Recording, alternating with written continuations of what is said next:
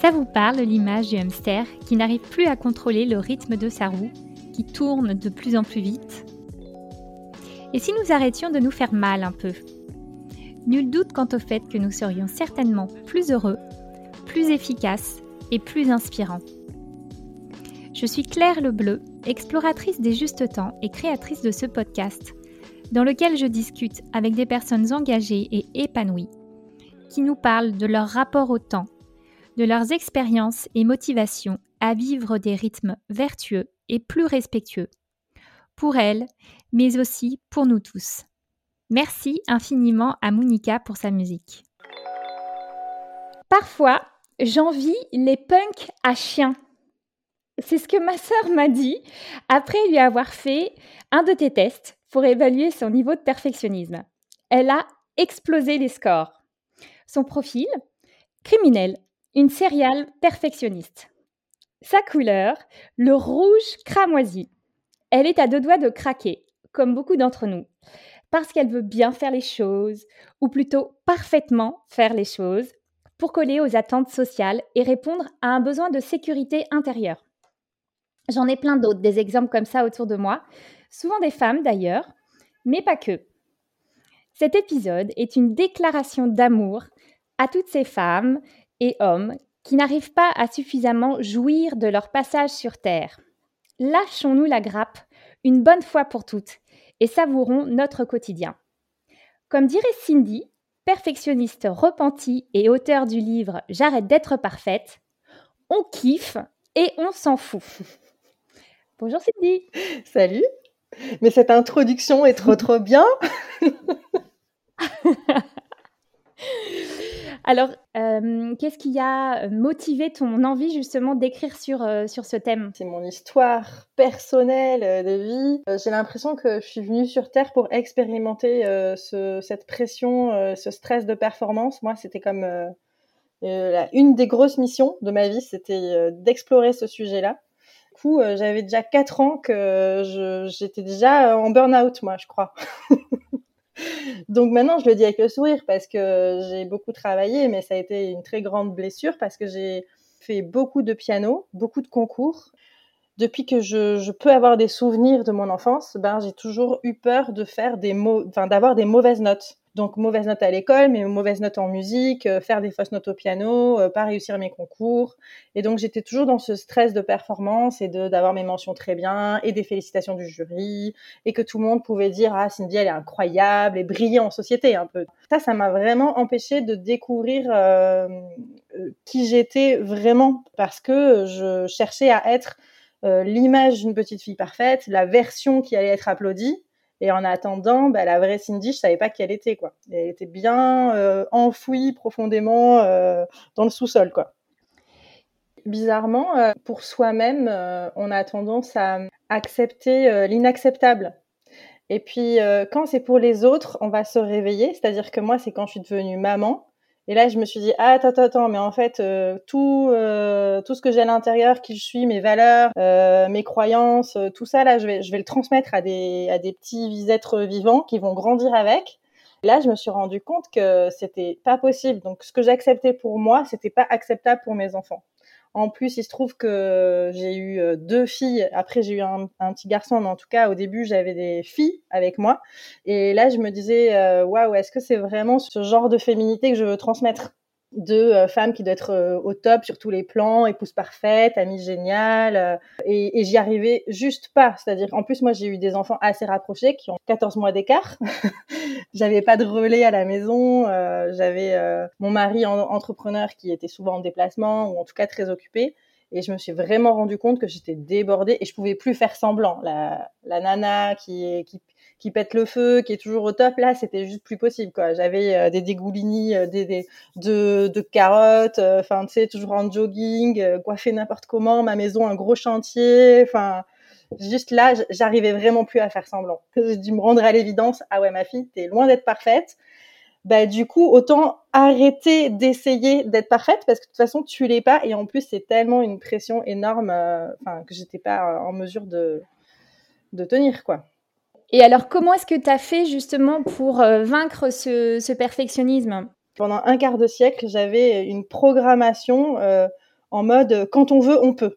Moi, j'étais élevée comme ça, warrior, guerrière. tout ce que tu veux, tu peux. Il faut juste travailler dur et tout. Sauf que je me suis épuisée avec cette stratégie-là. Donc là, après, j'ai découvert que je pouvais changer ma croyance du quand on veut, on peut, et que je pouvais le transformer par quand on veut, on s'entoure. Donc ça repose pas juste sur moi, ça repose sur euh, un collectif en fait et sur euh, de qui je, je vais m'entourer, des, des, gens qui ont obtenu dans leur vie des résultats que moi je veux atteindre, bah, je vais me coller à eux, me frotter un peu à leur énergie pour voir en fait qu'est-ce que je peux récupérer. Et donc c'est comme ça que j'ai euh, mis un premier pas dans le monde du coaching, de la thérapie, de tout ça là. je me suis dit ok en fait là j'ai besoin d'aide, je vais pas y arriver toute seule. Et ça a été très, très, très, très compliqué parce qu'en vérité, quand j'ai fait ce pas-là, je pense que ça faisait déjà 5-6 ans que euh, une ou deux fois tous les mois, je devais me dire ah, ma fille t'as besoin d'aide quoi. Non mais c'est bon, je vais y arriver, allez, je vais faire un peu de sport, je vais appeler une copine. Et en fait, je, je dealais avec moi-même pour pour pas le faire, pour m'en sortir m'en sortir toute seule je pense qu'il y avait mon orgueil qui, qui était en souffrance aussi. Et au final, euh, quand j'ai commencé à, à, pas bien dormir, à faire des cauchemars, à avoir des insomnies, enfin, ça a pris tellement de place dans ma vie que j'en suis arrivée à un point où je, je savais que c'était ma dernière solution. C'était OK, je vais demander de l'aide. Ça, ça a été très bon pour moi. Ça a été difficile à faire mais une fois que c'était fait, c'était euh, délicieux, quoi. Enfin, maintenant, j'adore. Dès qu'il y a un truc qui va pas dans ma vie, je me dis, ah, qui je vais aller voir, euh, quel livre je vais lire? Enfin, voilà, maintenant, c'est devenu mon réflexe. Euh, quand on veut, on s'entoure. Point. Et quel a été le premier conseil déclic que t'as donné ton coach sur le sujet? C'est vraiment mon tout premier coaching, c'est-à-dire que c'était juste 30 minutes d'appel découverte euh, euh, par téléphone. Et cette phrase-là, elle vient pas de moi, c'est vraiment euh, la coach qui m'a dit Mais vous n'avez pas besoin d'être parfaite. Et moi, c'était une révélation dans ma vie. Je me dit Ah ouais? Oh, Mais c'est vrai mais elle a raison en fait, j'ai le droit. Et c'était une autorisation, une validation euh, qui m'a fait un bien fou que je, qui devait d'abord venir de l'extérieur et ensuite j'ai fait tout un travail pour que cette validation et cette autorisation existent à l'intérieur. Mais c'était la première fois que quelqu'un me, me, formulait ça en fait euh, à l'extérieur quoi. Est-ce que tu peux me donner un petit peu euh, ta définition de lâcher prise? Pour moi, le lâcher prise, c'est ce moment où tu avais du jus d'orange dans ton verre et tu sais que tu voudrais du champagne. Et du coup, ça veut dire qu'il va falloir euh, enlever le jus d'orange parce qu'il n'y a, pas de, a, pas a pas de place en fait, il n'y a pas d'espace. Donc tu vas devoir vider ton verre pour enlever le jus d'orange pour y mettre du champagne. Et tu vas devoir accepter que pendant un petit temps, potentiellement, ton verre va être vide. Et en fait, c'est cette angoisse-là de manquer et d'expérimenter ce vide et cet espace qui est le lâcher prise pour moi. Tu accompagnes des femmes sur ce sujet? Oui, en coaching perso, ouais. Quels sont les freins ou les peurs les plus courantes que tu observes chez ces personnes et qu'est-ce que tu leur conseilles? En général, il y a tout un travail de retrouver l'amour de soi parce qu'on a une estime euh, personnelle au ras des pâquerettes quand on a voulu être tellement parfaite, nos attentes elles sont tellement élevées qu'on se juge, on se condamne, on culpabilise et du coup on se dit ouais mais de toute façon je suis, trop pourrie, je suis trop nulle, euh, la preuve que je suis pas à la hauteur. En, plus euh, les femmes ou les hommes qui sont perfectionnistes, ils ont le sens du détail donc euh, moindre truc va leur rappeler qu'ils sont pas qu'ils sont pas au top. Et sauf que avant d'apprendre à s'aimer, il va falloir apprendre à se connaître. Je me rappelle d'une cliente qui avait quand même plus de 60 ans. Quand on a passé 60 ans à montrer une image de nous qui n'est pas la nôtre et que du coup, on ne sait même pas qui on est nous-mêmes, on va pas pouvoir apprendre à aimer cette personne si on ne sait même pas qui c'est. Il va falloir changer son regard avant d'être dans le jugement. Il va falloir être un observateur neutre, de dire ah tiens moi je suis la nana qui est tout le temps en retard et j'ai beau faire des efforts, je suis tout le temps en retard. Ok, ben je trouve que c'est moi. Ok, ah moi je suis euh, le gars qui euh, euh supporte pas euh, quand j'entends quelqu'un qui fait des petits bruits de, de mâchoire à table. Ah d'accord, bah, il se trouve que je suis comme ça quoi. Avant d'être un juge, on va on va devenir un observateur neutre de apprendre ok qui je suis et ensuite comment est-ce que je peux apprendre à aimer cette personne que je suis? Est-ce que je vais il y a des choses de ma personnalité que je peux faire évoluer ou alors je peux simplement les accepter et apprendre à aimer cette personne là. Et c'est tout un travail du coup qu'on qu'on fait et, qui n'est pas en un claquement de doigts, forcément, parce que je change pas 60 euh, années de programmation. Euh, c'est un programme qui est dans notre cerveau, en fait. Et donc, euh, il faut nettoyer l'ordinateur et il faut mettre un, nouveau programme. souvent, quand on essaye aussi de sortir du perfectionnisme, ce qui est compliqué pour le coup, c'est de se détacher du regard des autres. Hmm. Et est-ce que c'est quelque chose que tu arrives à faire aujourd'hui déjà? Franchement. J'ai l'impression que ma vie, c'est cet apprentissage-là. Mais c'est-à-dire tous les mois, je me trouve un nouveau challenge, un nouveau truc qui potentiellement me fait un peu peur, mais qui me sent quand même accessible. Et je joue au jeu de voyons voir qu'est-ce que ça me fait et est-ce que je suis sensible au regard de l'autre? Et euh, j'ai pas fini et je pense que j'aurais jamais terminé et ça dépend des, des sujets. Et je me rappelle très bien aller chercher mes enfants à l'école et en avoir une euh, qui veut absolument pas rentrer dans la voiture. Et j'essaye toutes les méthodes de viens on va faire la course. Ah mais euh, euh, il y a le goûter dans la voiture. Enfin tous les trucs un peu stratégie semi bienveillante enfin voilà. Et à un moment donné je, je vois que en plus je suis dans une école enfin mes enfants sont dans une école alternative où tout le monde est quand même euh, à lire vachement de bouquins sur le développement de l'enfant et tout. Et à un moment donné, moi, j'ai plus de ressources et je me pose vraiment la question de est-ce que je vais faire face au regard des autres parents qui sont en train de se dire comment elle va gérer la situation? Et juste à un moment donné, j'ai dit c'est bon, j'en ai marre. On a atteint ma limite et j'ai pris ma fille euh, les deux jambes sur l'épaule et elle a hurlé, elle s'est débattue comme tout et je l'ai mise dans la voiture de force.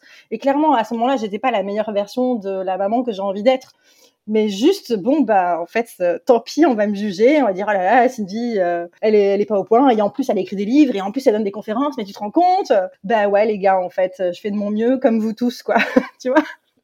Et donc je sais très bien que parfois j'aurais vais... assisté à cette scène tu vois parce que t'es vachement déculpabilisante quand même c'est top. Je sais que que voilà des fois je vais pas assurer même si j'aurais tout fait pour. Et c'est la vie aujourd'hui, je me dis, ouais, ben, la, perfection, c'est finalement c'est se transformer aussi en machine. Oui. C'est oublier tout simplement qu'on est des humains. Oublier que parfois on peut péter un cap parce que euh, ben, nos enfants, euh, ils nous écoutent pas et qu'à un moment donné, euh, la psychologie positive a, ses limites. Moi, j'en ai fini d'être dans l'éducation positive. Maintenant, je suis dans l'éducation créative. C'est-à-dire que je mets ma créativité au service de ma vie.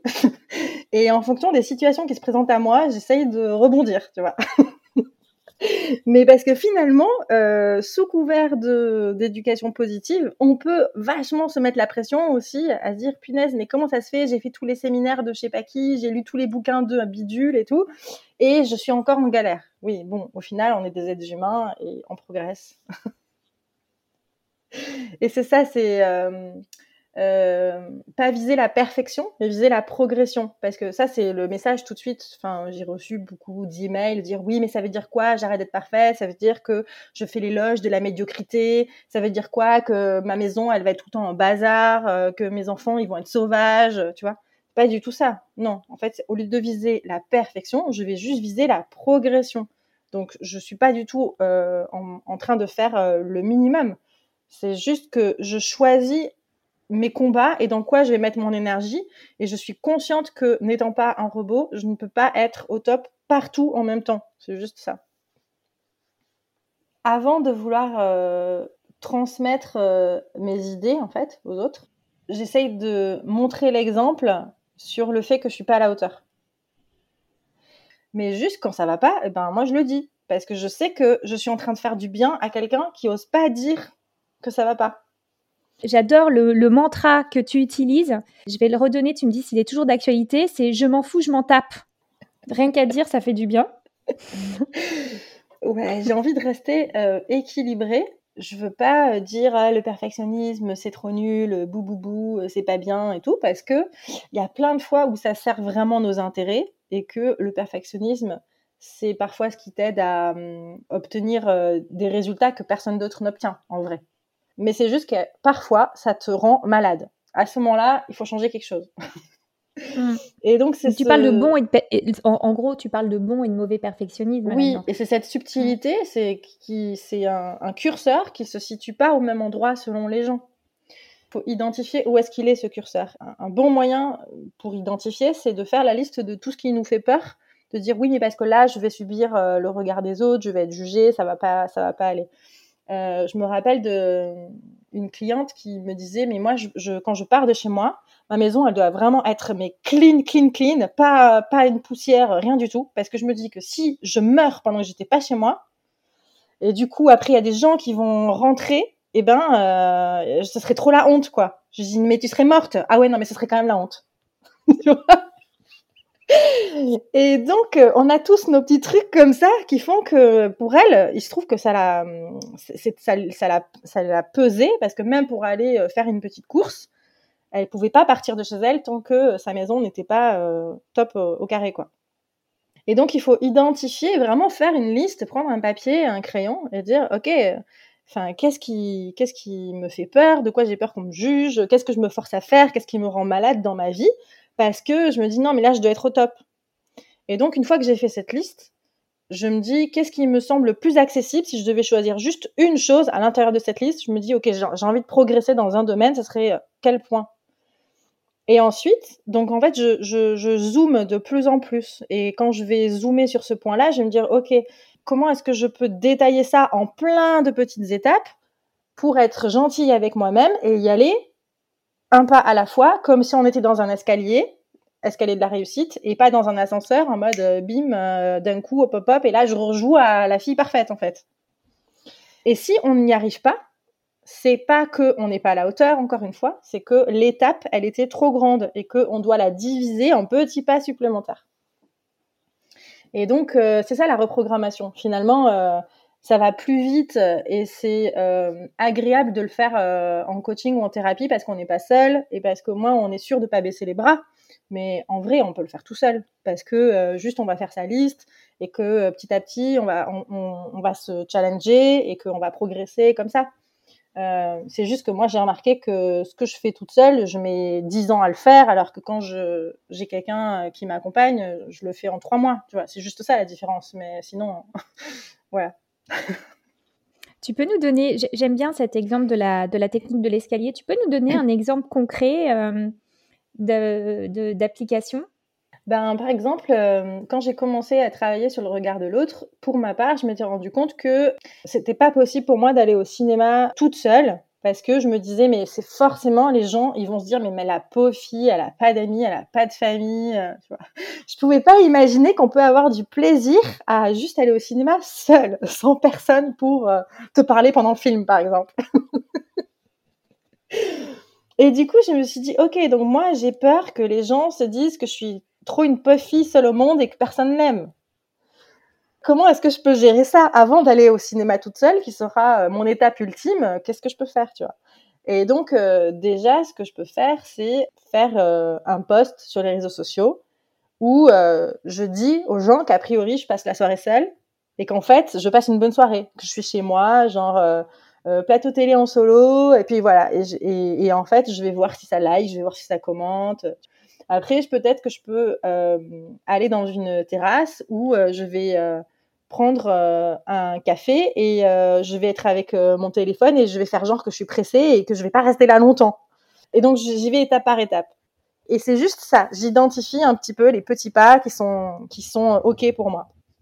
Et la vérité c'est que maintenant je m'inscris à des conférences ou enfin je je peux aller enfin maintenant j'ai tellement progressé dans ce domaine-là que partout où je vais, je sais que je vais finir par connecter avec une personne et que au final je vais pas être seule parce que je vais rencontrer des gens et que je vais sortir de ma coquille et que et que je vais pas être seule au final parce que je vais pas rester dans mon monde et que je maintenant si je vais au cinéma euh, toute seule soit je vais apprécier soit je vais trouver le moyen de parler avec quelqu'un que je vais observer qu'il est aussi seul et puis voilà tu vois je je suis plus dans, dans ce, scénario hollywoodien où je dis mais qu'est-ce que les autres vont penser de moi? Et après j'imagine ce qu'ils pensent et je, tire un fil euh, comme ça hyper dramatique alors que les gens ils ont peut-être autre chose à faire en fait. Qu'est-ce que ça t'a apporté euh, à toi de, justement de, de t'ouvrir à l'imperfection? Et qu'est-ce que ça a apporté à ton entourage? Je pense que j'ai arrêté de tyranniser tout le monde. tu vois, non, mais les couteaux euh, dans le lave-vaisselle, c'est pas la pointe euh, vers le bas, c'est la pointe vers le haut, ou j'en sais rien. Enfin, on a tous, euh, on a tous un avis la, sur, la conversation de la veille avec mon père. on a tous un avis sur ce sujet. Euh, non, mais quand on étend euh, le linge, les chaussettes, il faut en profiter pour les mettre par paire sur le fil ou je sais pas quoi. Enfin, tu vois, c'est-à-dire que tu perds ton temps et ton énergie sur des détails, mais c'est épuisant. Et donc, j'ai arrêté, enfin, en m'ouvrant à l'imperfection, j'ai arrêté de tyranniser mon entourage et moi-même. Donc, ça change tout. Et tu as gagné du temps? J'ai gagné du temps, je pense, parce que euh, c'est comme ça que j'ai pu créer mes entreprises. Parce que euh, euh, quand j'ai lancé J'arrête d'être parfaite, j'avais quand même deux bébés de, de trois mois et un an et quelques à la maison. Enfin, je veux dire, c'était quand même fou. et voilà, c'est-à-dire que en acceptant ce qui pour moi était de l'imparfait, je suis passée de ma version du parfait, qui est ma version, qui n'est pas la, version de tout le monde, à euh, ma version de l'imparfait, du, du, parfait à l'imparfait. Et j'ai accepté que pendant un temps de ma vie précis, une saison particulière de là, je suis en train de créer une entreprise. Eh ben, je peux pas être sur tous les fronts, donc euh, ben, au lieu de prendre un bain tous les soirs, ils vont prendre un bain tous les deux soirs.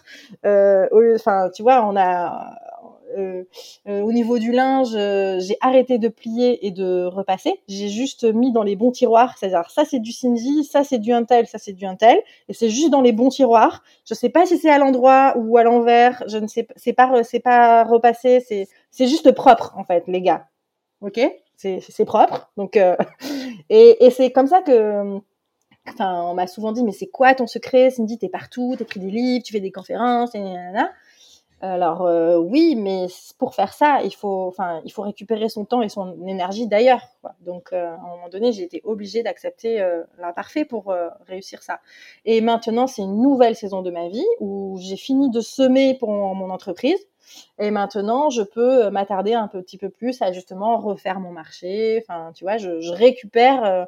c'est juste des saisons. Le problème, c'est que quand on veut que ce soit parfait, on a l'impression qu'il faut tenir bon tout le temps. Il faut, faut jamais rien lâcher, rien lâcher, rien lâcher. Euh, en fait, tu peux lâcher et accepter que c'est juste euh, l'automne dans ta vie et c'est ok. Est-ce que tu arrives à te mettre euh, des, espèces de pare-feu justement pour pas retomber dans tes anciens schémas? Ouais, il faut des antidotes à ces petits virus là. ouais. Virus de vieux schémas ouais, je propose des, exercices de visualisation et puis après j'ai des petits exos euh, très concrets de qu'est-ce que tu fais dans le quotidien quand euh, juste euh, là t'as envie de péter un câble, tu vois parce que on, arrive à notre limite et comment on communique dessus et parce qu'il y a tout un enfin il y a, il y a tout un un travail aussi de, de communiquer et de verbaliser que euh, là c'est pas ok pour moi euh, là je sens que je suis en train de monter en pression que parce que ok j'accepte l'imparfait dans ma vie mais euh, jusqu'à une certaine limite. À un moment donné je vais je vais plus pouvoir accepter parce que ok j'ai accepté que tu as du chocolat partout autour de la bouche j'ai accepté que euh, tu as renversé euh, ton sac et qu'il y avait plein de feuilles et de terre dedans et que du coup euh, le salon il, il, est, il est mort quoi. Enfin donc j'accepte j'accepte j'accepte parce que ok l'imparfait j'arrête d'être parfaite a sauf que je dois sentir que je suis quand même en train de monter en pression et que je vais arriver à ma limite où je ne vais plus rien accepter et où je vais avoir envie de taper tout le monde en fait donc, il faut que je verbalise pour ne pas arriver à ce point-là et pour comprendre ma limite et la communiquer et la faire respecter. Malgré tout, quoi. Donc après, à nous de, trouver des stratégies, d'identifier quand est-ce qu'on était au vert et qu'on est en train de passer à orange et qu'on va arriver au rouge et qu'on va se transformer, on va passer de maman câlin à maman dragon, quoi, tu vois. Enfin. Et, quand est-ce que tu le verbalises justement Quand tu sens que, que tu passes. Euh, ah, moi, du, quand je sens que j'étais en vert et que je suis passée en orange, c'est déjà là, il faut que je le dise. Parce que euh, ça dépend des gens, mais moi j'ai observé que mon seuil, mon curseur pour passer du vert au orange, il est large. Par contre, mon seuil pour passer du orange au rouge, ça peut vriller en un instant comme ça. Donc il faut que je communique avant. Et là, tu, tu communiques comment? Euh, J'utilise, ben, en fait, avec mes enfants, euh, je parle vraiment des couleurs, quoi. Je, mm. Alors ça fait un peu bizarre, tu vois, mais je dis vraiment. Euh, Attention, maman passe au là, orange. J'étais vert à l'intérieur, mais je passe en orange. euh, enfin, je dis, je, sens que je, je, vais passer en orange là. Enfin, donc je, je dis, voilà, de quoi est-ce que j'aurais besoin? J'ai besoin de calme. Ok, j'aurais besoin que il n'y ait plus personne dans la pièce principale de vie. Fait, aller ailleurs dans la maison. La pièce principale de vie, là, on, on la quitte. Euh, voilà, c'est-à-dire que je, de quoi est-ce que j'ai besoin euh, moi à l'intérieur? Et du coup, ça va se concrétiser comment, par quelle action à l'extérieur pour que je puisse rester euh, dans le verre et que en même temps en respectant aussi les besoins de tout le monde quoi. Et ils écoutent? Tu pas, toujours. pas toujours. Hein?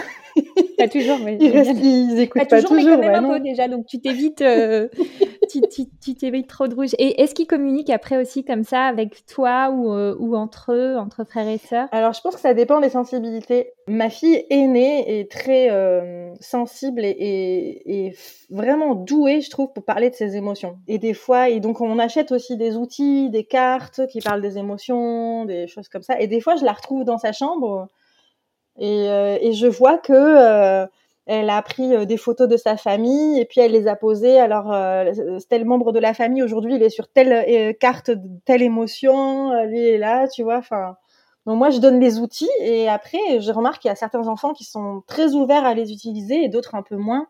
Et je force pas, quoi. Juste, je mets à disposition. Donc, c'est assez intéressant.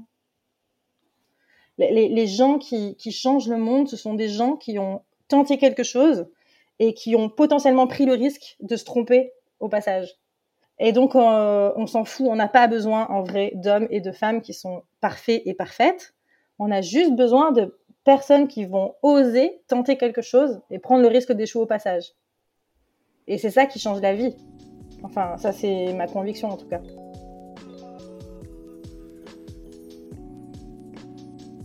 Et maintenant, venez, on en discute sur mon compte Instagram lebontempo.podcast.